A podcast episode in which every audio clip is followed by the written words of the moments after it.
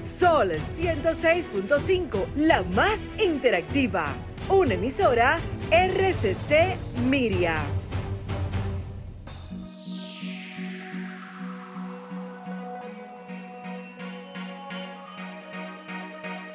A continuación, por Sol 106.5, Arquitectura Radial, Diseño, Urbanismo, Ingeniería y todo lo referente a la construcción. Arquitectura Radial, con los arquitectos Luis Taveras y Gleinier Morel.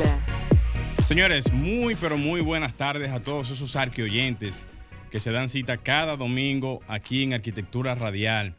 Señores, eh, a todos ustedes gracias por su sintonía e iniciamos de inmediato con el programa. Eh, agradecer a todos por eh, las felicitaciones del día de ayer, por lo que tiene que ver la inclusión de, los profesionales a lo que fue en estos días la, gestión que hizo el CODIA para la manifestación que se presentó en el INVI. Esta, esta manifestación fue producto a las exigencias que tenían muchos profesionales a raíz de que todas las eh, condiciones que se estaban solicitando en los pliegos de condiciones no iban de la mano con la realidad de lo que proyectos como este se hacen sin ningún tipo de requerimientos que sobre, sobrepase realmente la condición normal del mismo. Eh, en este mismo orden entendemos que es válida la observación hecha por el CODIA porque se supone que proyectos como este lo que hacen es que limitan, o más bien este tipo de procedimientos, limitan la participación del profesional y por ende eh, gestiona una serie de inconvenientes en el andar profesional. Así que señores, de esta manera y con esta información inicia Arquitectura Radial. Estimula tus sentidos, enriquece tus conocimientos. Arquitectura Radial. Bien, señores, continuamos en Arquitectura Radial, como bien dijo nuestro compañero Morel.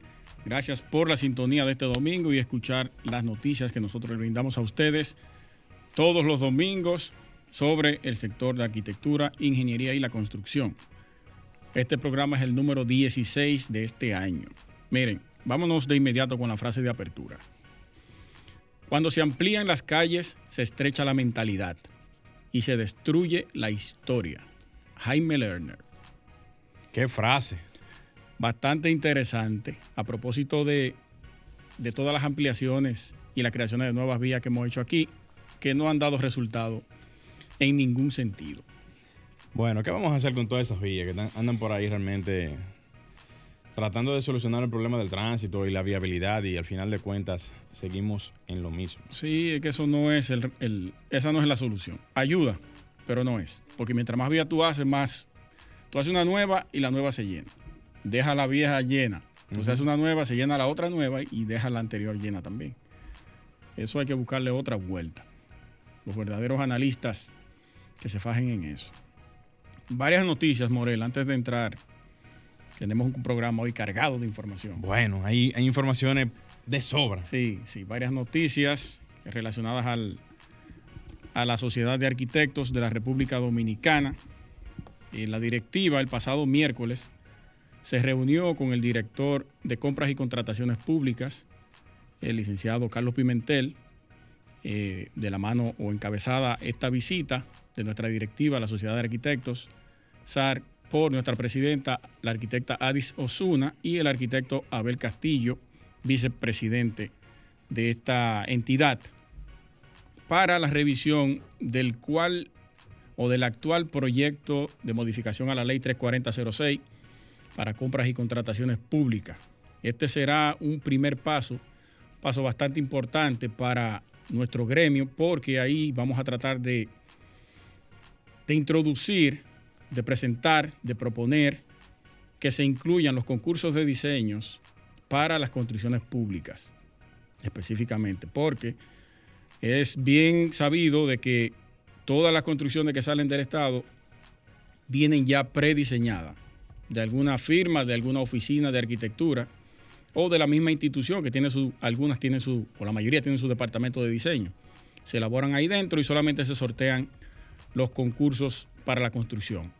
Entonces, en este caso, nosotros lo que queremos hacer es que todos o todas las construcciones que se vayan a hacer, el diseño vaya a concurso para poder optimizar los proyectos públicos, como se hace en la mayoría de países internacionales.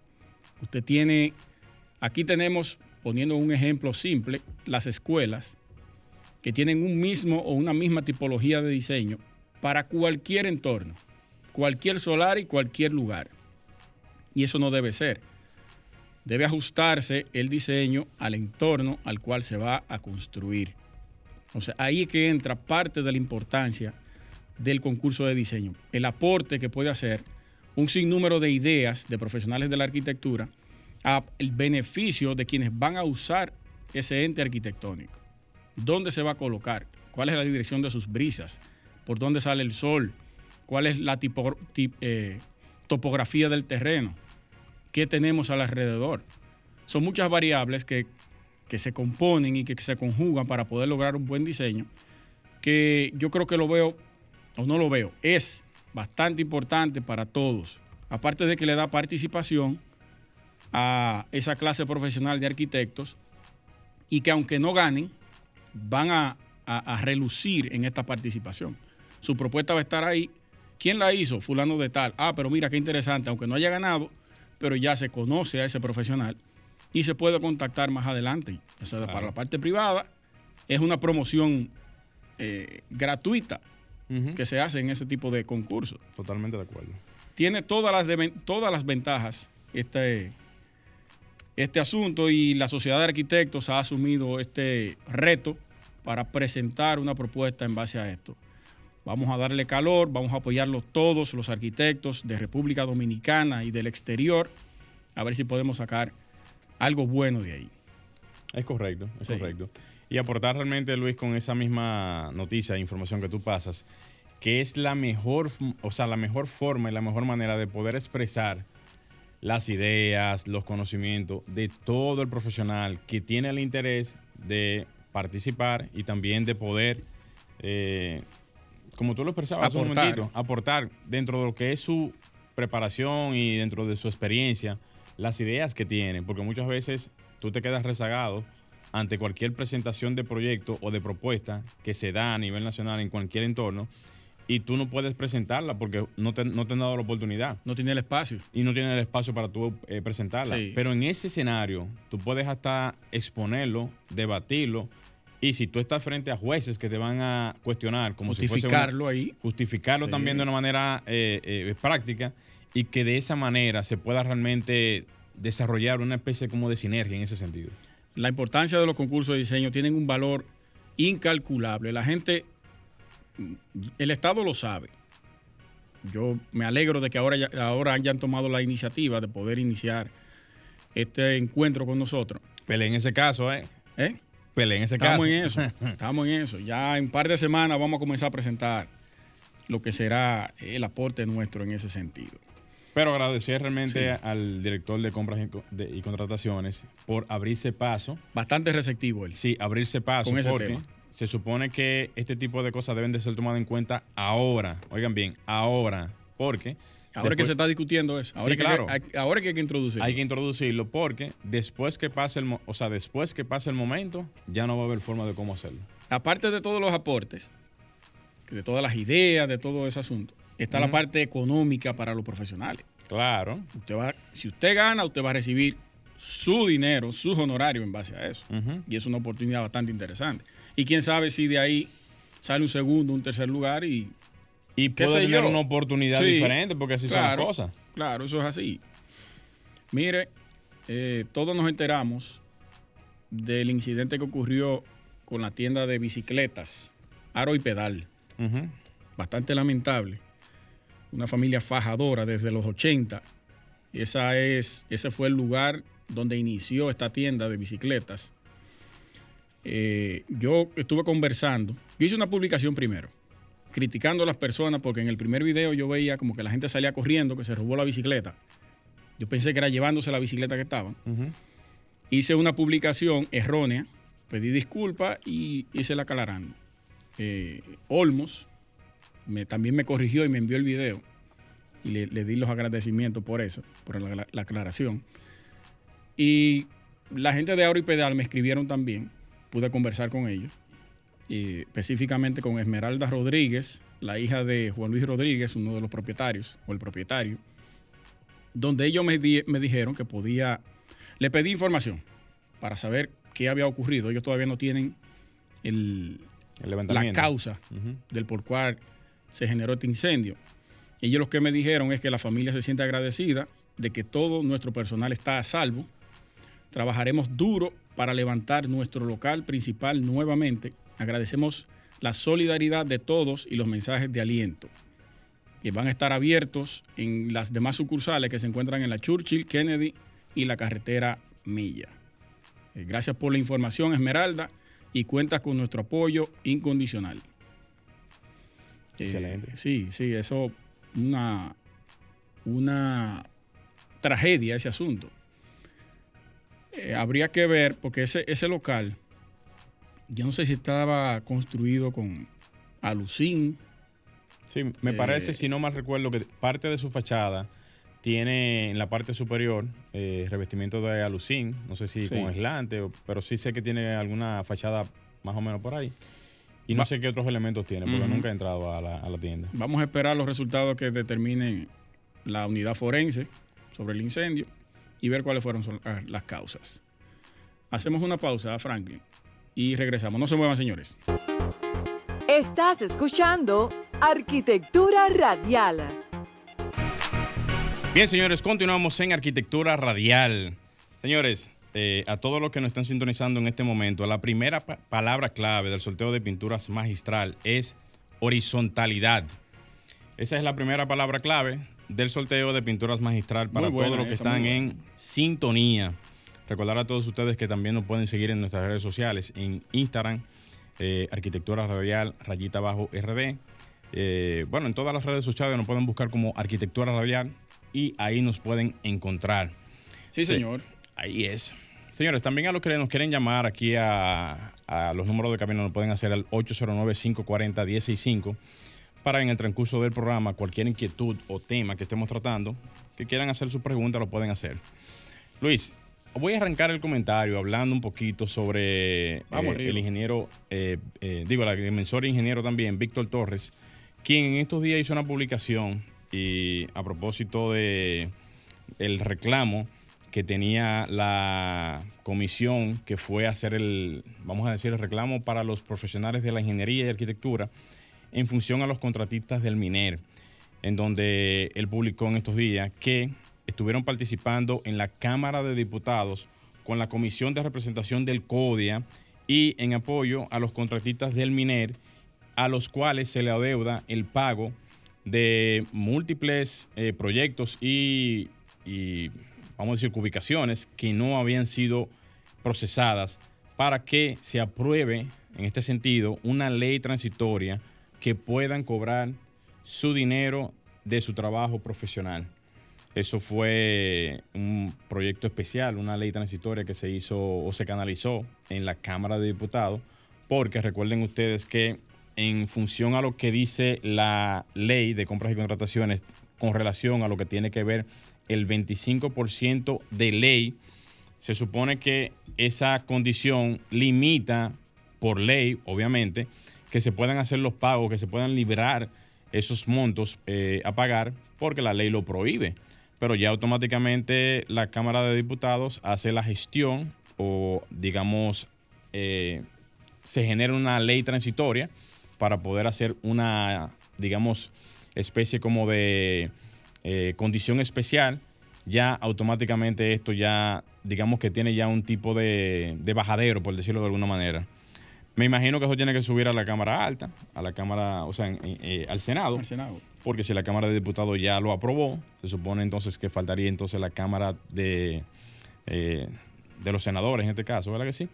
Para el tema que tiene que ver con la aprobación final. Yo entiendo que viabilizándolo de esta manera y por lo menos haciéndolo de esta manera se le podría buscar un bajadero a la situación y por consiguiente también solucionar el tema que tiene que ver con el, tapón, digamos, legal que se tiene en este sentido. En esa misma línea, también felicitar, Luis, eh, al mismo agrimensor eh, Víctor Torres por la presentación de su propuesta y plan de gestión a lo que viene siendo su eh, candidatura al CODIA 2021-2022, en donde presentó de manera transversal tres ejes fundamentales que fueron el fortalecimiento institucional, la defensa del ejercicio profesional y la transformación de la educación continua. Estos ejes eh, no serían presentados y sustentados de no ser que lo explicara, como él mismo lo explicó, de una manera eh, bien representada. Lo digo así porque fue bajo un esquema de diapositivas, eh, bien detallado, en donde se explicaba de manera organizada todos los puntos conectados unos con otros, de una manera en donde la tecnología sería la que llevaría como principal eje, digamos, entre todas ellas, el, rol fundamental que tiene que ver justamente para, para que cada uno de esos procesos y, esos procedimientos puedan ser ejecutados de manera tal de que la parte de la transparencia, la parte de la organización, la parte de lo que tiene que ver con la conexión directa con todo el colegiado y que esta plataforma realmente pueda eh, devolverle de alguna manera las exigencias que todos los colegiados tienen en el sentido de lo que es la representación del colegio. Una innovadora y revolucionaria propuesta, diría yo, porque eh, yo diría que muchos de los presidentes que tratan de hacer su participación en lo que tiene que ver la, la parte del CODIA, no suelen presentar sus proyectos, no suelen hacer presentaciones, no suelen hacer un, lanzamiento indicando realmente cuáles son los puntos neurálgicos que van a, presentar y reconociendo también, como como él mismo lo dijo, que él tiene que concentrarse en las cosas que puede realizar, porque lamentablemente un año en el CODIA no es tiempo suficiente y hacer promesas que tienen que ver con cosas inalcanzables es como decir por su propia voz o hacer promesas con su propia voz de cosas que verdaderamente no van a ser cumplibles. O sea que, viéndolo desde ese punto de vista, le doy realmente eh, el apoyo desde, esta, esta parte eh, al ingeniero agrimensor Víctor Torres por la, manera en cómo él se ha eh, presentado en cuanto a lo que tiene que ver con el aspiracional que tiene y de también en ese mismo orden agradecerle también porque dentro de su propuesta, Luis, Hemos eh, eh, planteado la parte de la aplicación del CODIA, que también agrupa algunos de los puntos que él también tiene en su propuesta. Que usted viene presentándolo hace tres años. Sí, venimos presentándolo hace tres años y que entiendo que en ese mismo orden aportaría significativamente a todo lo que tiene que ver con el proyecto general.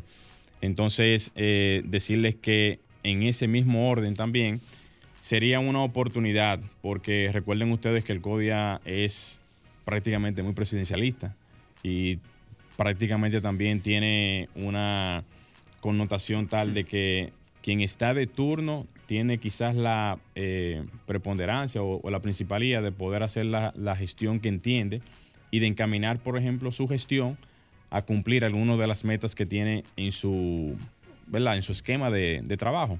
Y dentro de este esquema está justamente este mecanismo de, de aplicación que tiene que ver con el, la envolvente que se va a generar para lo que tiene que ver este tema.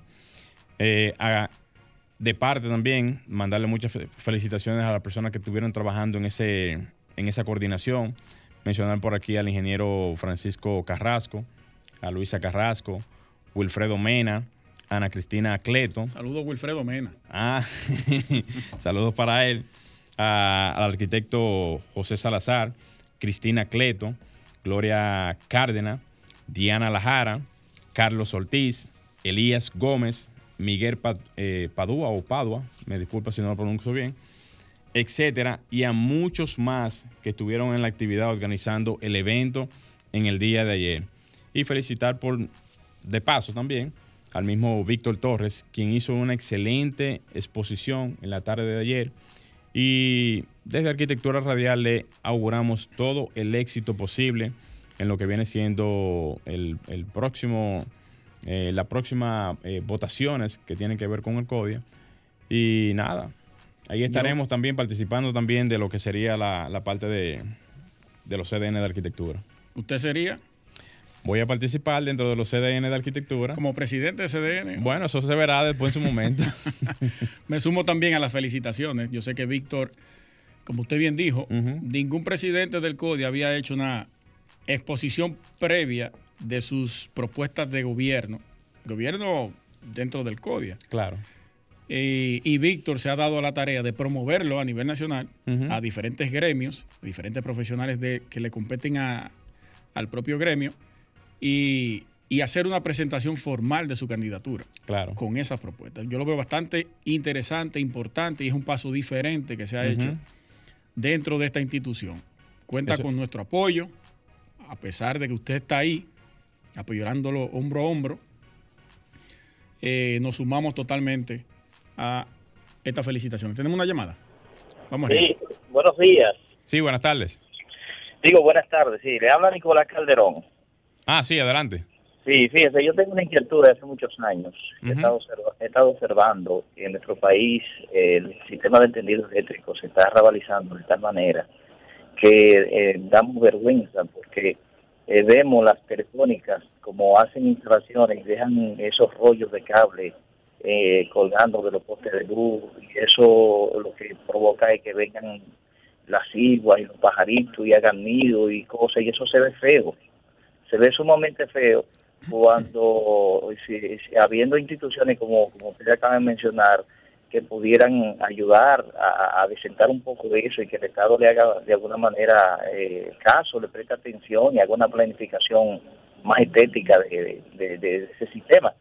Porque ya que no podemos tenerla como en otros países, que los sistemas eléctricos vienen soterrados, eh, en los sitios, calles principales como la, la Chuchi, la, Lincoln, en esas zonas así que son céntricas, de uno ese reguero de cable y, realmente hasta vergüenza de ver eso. Eh, podría haber otra forma de... Pero mire, aprovecha, aprovechando su opinión y gracias por llamar, mande una fotografía de la zona y etiquete el programa para poderle dar seguimiento a ver qué, qué o sea, a qué institución uno puede mandar esa, esa información de manera tal de que si hay que corregir algún detalle que no esté bien, bien hecho, que se pueda mandar una brigada o corregir el, problema. Pero tú, eso es un problema demasiado grande. Claro que sí.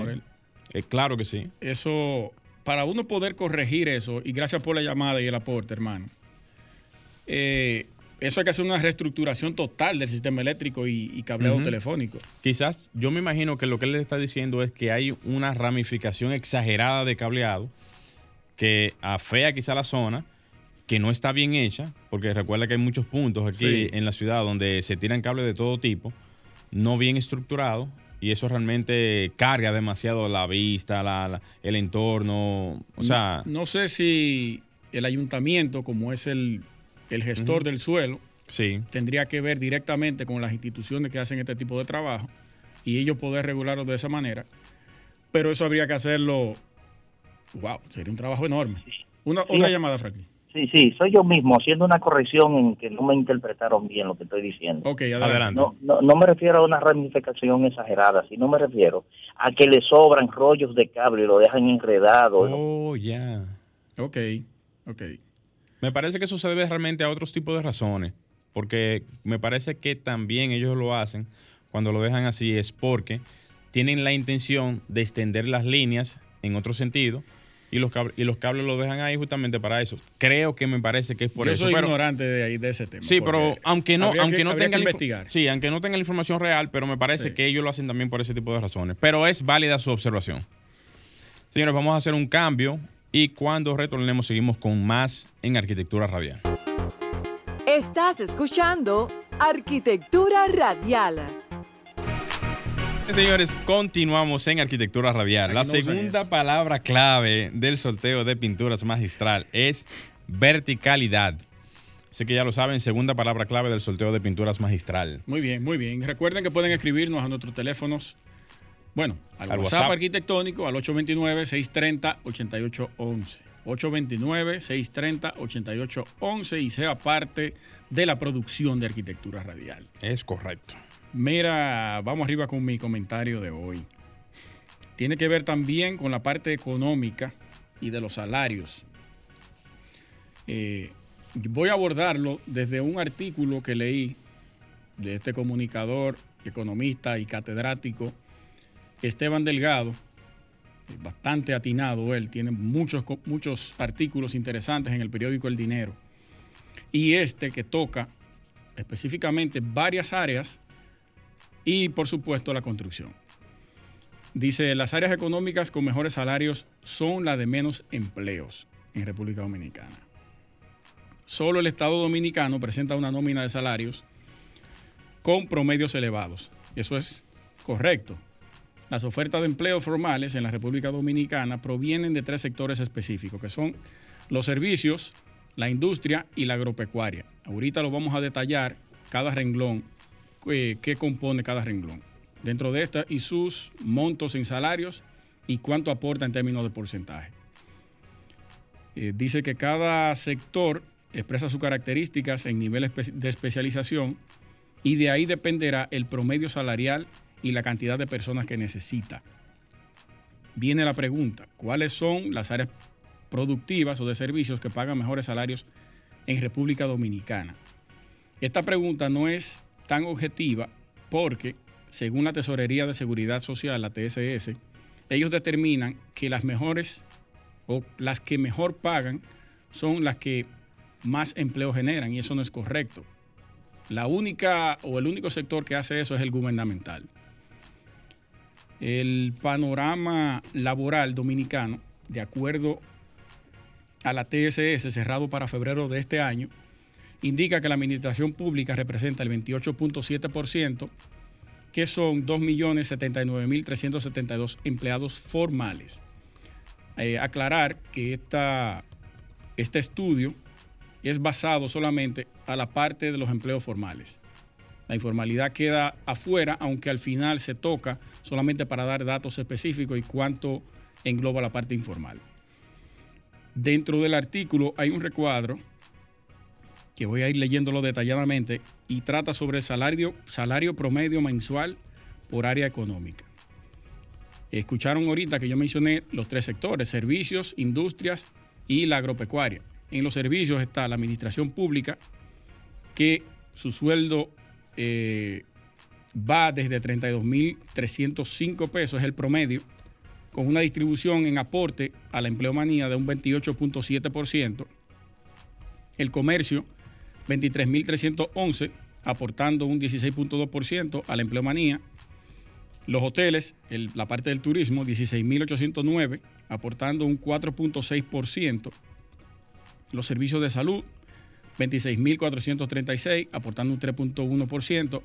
La intermediación financiera, que es una de las que más, de las mejores salarios paga o brinda, con 45.697 pesos, aportando un 3.9%. Comunicaciones, 33.400, aportando un 2.3%. Y servicios de enseñanza, 32.600, aportando un 2.5%. Pasamos a la parte de la industria y aquí tenemos la manufactura, la construcción y la explotación minera. La manufactura, que tiene un aporte salarial de 23.581, con el aporte a la empleomanía de 13.4%. La construcción, 23.619, aportando solamente un 2.8%. Y la explotación minera, que es el sector más alto y que mejor paga en términos salariales, eh, con un sueldo de 62.106 eh, pesos, aportando solamente a la empleomanía un 0.3%. Miren cómo, siendo este el sector que mejor paga, tiene una tasa de empleomanía mucho menor. Eso se debe a la parte de la tecnificación y la especialización para esa área.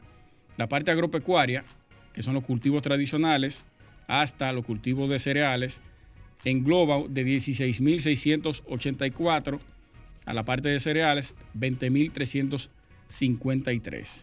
De las actividades productivas del país, la que ofrece el salario promedio más alto, como bien dije, es la parte de la explotación minera con 62.206 y solamente aporta el 0.3, ni un 1 llega para la parte de la empleomanía por el tecnicismo que conlleva esta, este renglón. El segundo sería la intermediación financiera con 45 mil 697 con una oferta de trabajo de 3.9. El sector turismo con 16.809 es el segundo más bajo de todos, solamente por encima de la parte de los cultivos tradicionales. El sector de la manufactura con 23.581, aportando solamente un 13.4%. Y el sector construcción, que es uno de los de mayor encadenamiento económico y que mayor eh, dinamización le brinda la parte económica de la sociedad a través de los empleos formales e informales, no es de los que más puestos de trabajo ofrece a la formalidad. Y esto tiene que ver porque eh, eh, tiene la característica de emplear más, eh, ¿cómo se diría? la mano de obra ilegal, la parte haitiana. Tenemos más trabajadores informales en términos ilegales que los formales en el sector construcción. El documento también eh, solo se refiere, exacto, a la parte de los empleados formales por lo que la mano de obra informal, que se estima representa un 55%, Morel, de la actividad general, la cual suma 2.540.000 trabajadores. Esto es una suma bastante preocupante, aunque la parte informal genera tantos recursos que es vital para la economía nacional. Es, es algo como contradictorio. Sí. Si tú le sacas la parte informal, y la economía puede que tiemble un poco. Claro. En ese sentido. Afectaría mucho la economía. Sí. Entonces, eh, tenemos por aquí, a ver, para terminar de dar los datos, eh, las estadísticas de la TSS indican que por lo menos 300 mil de los casi 2.1 millones de empleados formales registrados que están cotizando con salarios por debajo de 10 mil pesos mensuales un monto más bajo que el sueldo mínimo del sector privado, que son 16 mil y pico. Además, eh, casi la mitad de los trabajadores formales, el 48.6%, tiene salarios por debajo de los 15 mil pesos mensuales. En tanto, los trabajadores con sueldos de entre 15 y 30 representan el 31.1%. Y mire qué cifra tan interesante esta. Solamente el 20% de los trabajadores formales deben un salario por encima de los 30 mil pesos y el 1.4% gana por encima de 50. O sea que tenemos, eh, porque eso se, divide de acuerdo a la especialización y a la tecnificación de cada profesional, pero tenemos una inequidad en términos salariales tan grande que se refleja en la empleomanía de cada sector. Tú puedes tener en este sector un pago salarial bastante alto, pero la empleomanía disminuye por la complejidad del trabajo. Tú puedes tener el salario menor, pero tú tienes más empleo en ese sector. ¿Es correcto? Sí, eso no es, incluso no es ni siquiera malo, es lo normal, porque no todo el mundo se especializa. Tú, puedes ser barrendero, tú puedes ser eh, lo que sea, cargador de caja, almacenista, lo que sea. Y y, una empresa puede emplear 50 gente de ese tipo. Ahora no puede emplear 50 arquitectos, 50 dependiendo, 50 ingenieros, 50 administradores. Eso, eso es de ahí. Quise traerlo solo por la parte del sector construcción y haciendo la comparación de todos los otros sectores, colocando la, la construcción y para que entiendan cuál es su valor, aunque en términos generales sea uno de los sectores que más aporte y que más dinamice, en términos de contratación de empleos, está muy por debajo de, la media que se pudiera querer. Vamos a hacer un cambio, Franklin, y regresamos, señores. Estás escuchando Arquitectura Radial. Ya volvemos. Estimula tus sentidos, enriquece tus conocimientos. Arquitectura Radial. Bien, señores, continuamos en arquitectura radial. Señores, la última palabra clave del sorteo de pinturas magistral es gentrificación. Yay. La dije suave para que se puedan. Así que ya lo saben, electrificación. Uno de los conceptos más interesantes. Así mismo es. Esa es la última palabra clave del sorteo de pinturas magistral. Señores, Santo Domingo Norte es ahora marca ciudad. ¿Cómo? Sí, la alcaldía de Santo Domingo Norte está haciendo una serie de promociones tanto audiovisuales como de vallas colocadas en muchas localidades de este municipio con la finalidad de promover las potencialidades en materia humana eh, y como se puede visualizar este potencial en la cantidad de personalidades del entorno artístico, deportivo y empresarial que componen la gran mayoría de las promociones que se hacen, destacando así el municipio. Eh, agradecer por esta vía al alcalde Carlos Guzmán, quien nos recibió en estos días en su despacho y con quien tuve la oportunidad de conocer mucho sobre lo que es marca ciudad de Santo Domingo Norte, lugar de donde soy por muchos años, por cierto, y que en donde puedo decir que es una de las áreas con mayor potencialidad en lo que tiene que ver el crecimiento del Gran Santo Domingo, ya que ahí es donde tenemos una gran extensión de terreno disponible para lo que es el, crecimiento, digamos, al norte de lo que es el Gran Santo Domingo. O sea Así que, Usted ¿Mm? es una de las personalidades que representa la marca ciudad. Claro que sí, totalmente. Venga acá. Totalmente. totalmente. Así que. Eh, Entonces, eh, pronto tenemos al alcalde aquí. Claro que sí. En esa visita, en esa visita le, hicimos la propuesta, obviamente, de que pasara aquí por el programa, no tanto para hablar de lo que tiene que ver marca, marca ciudad, en lo que corresponde a Santo Domingo Norte, sino de una serie de proyectos e iniciativas que está haciendo la alcaldía a propósito de todas las, todos los desarrollos que se están haciendo en lo que es ese entorno, porque la parte, digamos, del aeropuerto, la parte de los proyectos habitacionales, la parte, digamos, también de la parte eh, empresarial, de muchas empresas que se están dando cita en ese entorno, es una muestra de la potencialidad que tiene ahora mismo el municipio y la visión de crecimiento que tiene también esa zona de la ciudad de Santo Domingo. Interesante. O, del Gran Santo Domingo. Interesante. Sería bueno, sí, cuando él venga a escuchar. Claro que sí. Así que, alcalde, próximamente lo esperamos aquí en Arquitectura Radial. Yes, man. Mire, yo tengo un tema por aquí. Me gustaría ya en la parte final del programa lo debatamos. Que una vez quedamos en, debatirlo, pero eh, se nos fue. y en la parte, y le va a interesar a la gente esto.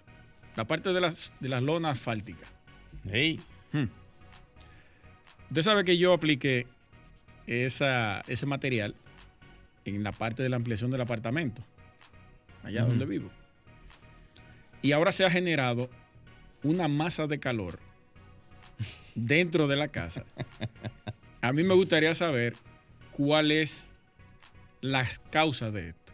Si es que la lona recibe el calor, lo, guarda y luego lo emite al interior de la vivienda. Eso es increíble cómo el color hace ese efecto. Concentra el calor. ¿Color? Porque el color. De la lona. De la lona. Porque lo que se hace es que, posterior a la instalación de la lona, a la lona, que es negra de por sí, su color negro, lo que se hace es que se le da una pintura reflectiva. No, en el caso mío es una lona que tiene texturizada. Sí, ok. Tiene una parte corrugada arriba, color gris. Sí. Pero lo que más o sea, lo que más se hace para evitar la transferencia de calor producto de la instalación de la lona es pintar la lona de una pintura reflectiva para que los rayos del sol no calienten la superficie de la lona. Choquen y reboten. Exactamente, choquen y reboten. Claro, va a haber una transferencia de calor siempre. No es que no se va a calentar, se va a calentar porque es un material y por lo tanto va a, guardar un poquito de, de calor. Pero no se va a transferir tanto, o sea, no se va a transferir tanto el calor que guarda realmente la lona cuando no tiene ningún tipo, ningún tipo de capa encima de ese color eh, tan oscuro. Pero que, ok. Por eso es que fíjate que los techos siempre se pintan de blanco. Sí, siempre se pintan de blanco. Pero eso depende del tipo de lona que tú le vayas a poner. La mayoría de las lonas son oscuras, la gran mayoría. No, pero a esta o tienen tono oscuro. Esta lona tiene una superficie granulada. Granulada. Sí. Incluso se va se va separando. deteriorando con el tiempo. Pero pues es una protección de la misma lona. Sí, pero ¿se puede pintar eso? Se puede pintar. Claro, ese tipo de lona realmente la pintura no se aplica de, de igual manera porque ese polvillo que tiene realmente no hace que se adhiera bien la pintura. Esa es la razón principal. Pero fuera de eso, si tú quieres pintarlo, no hay nadie que te diga que no se puede pintar. Tú lo puedes pintar perfectamente. Sí, sí, barrer bien. Barrer bien o, superficie o- pintar. pintar en la superficie con todo y lo... Pero el nivel de calor que se ha generado ahí adentro ahora Sí, te es lo creo, te lo creo. impresionante. Te lo creo. Más que cuando no tenía la luna. Sí, así es. Yo te recomendaría en ese orden y a cualquier persona que tenga el caso, porque ya, ya después que tú tienes ya la situación, tienes que pensar en dos cosas. O lo dejas así o buscas una solución alternativa para paliar el, pro- el- el- el problema, porque independientemente de, siempre te va a ocasionar eso. Vamos a, vamos a, a tomar esta llamada, a ver. ¿Aló? Ah, ok.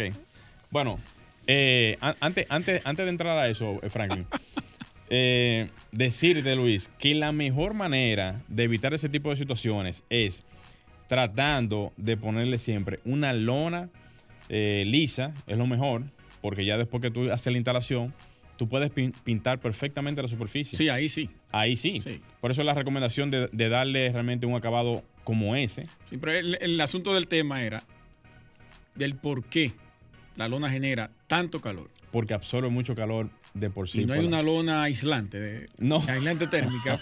Carajo, que venga con un, No, no, no, con no. un grosor La- específico, de un centímetro. Mira, así como tú, todo el que instala una, una lona asfáltica eh, para impermeabilizar su techo, obviamente, siempre tiene esa mínima queja de que siente que la temperatura se le aumenta en el interior de la vivienda o en el área que hace la, la instalación de la lona asfáltica, porque precisamente la lona le genera un poquito más de... Es como tú ponerte un abrigo, para que la gente lo entienda.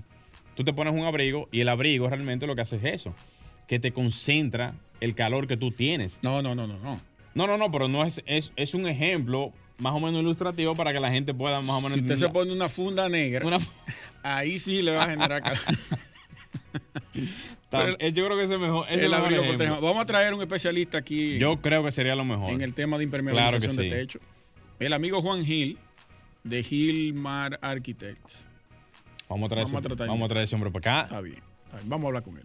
Vamos a entrar con la llamada entonces. Vamos. Comunícate 809-540-1065.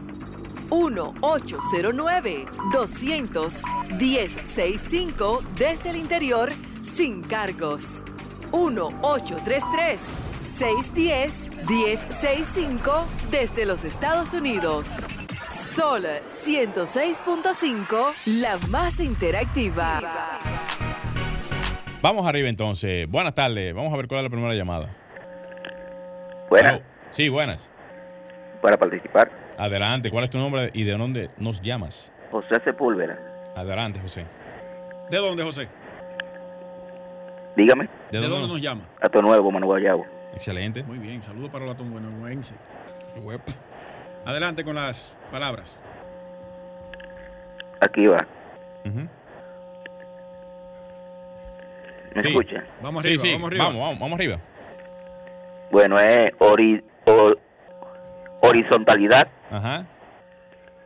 verticalidad, Sí. gentrificación. Perdón, re- re- repite la última, ¿cómo es? Gentrificación. Está bien, está bien, muy bien, muy bien. Se acaba de ganar su cubo de pintura. Excelente, José, José. Pásame por favor tus cuatro últimos números de tu cédula. 44-1. 44. Eh, 441-1.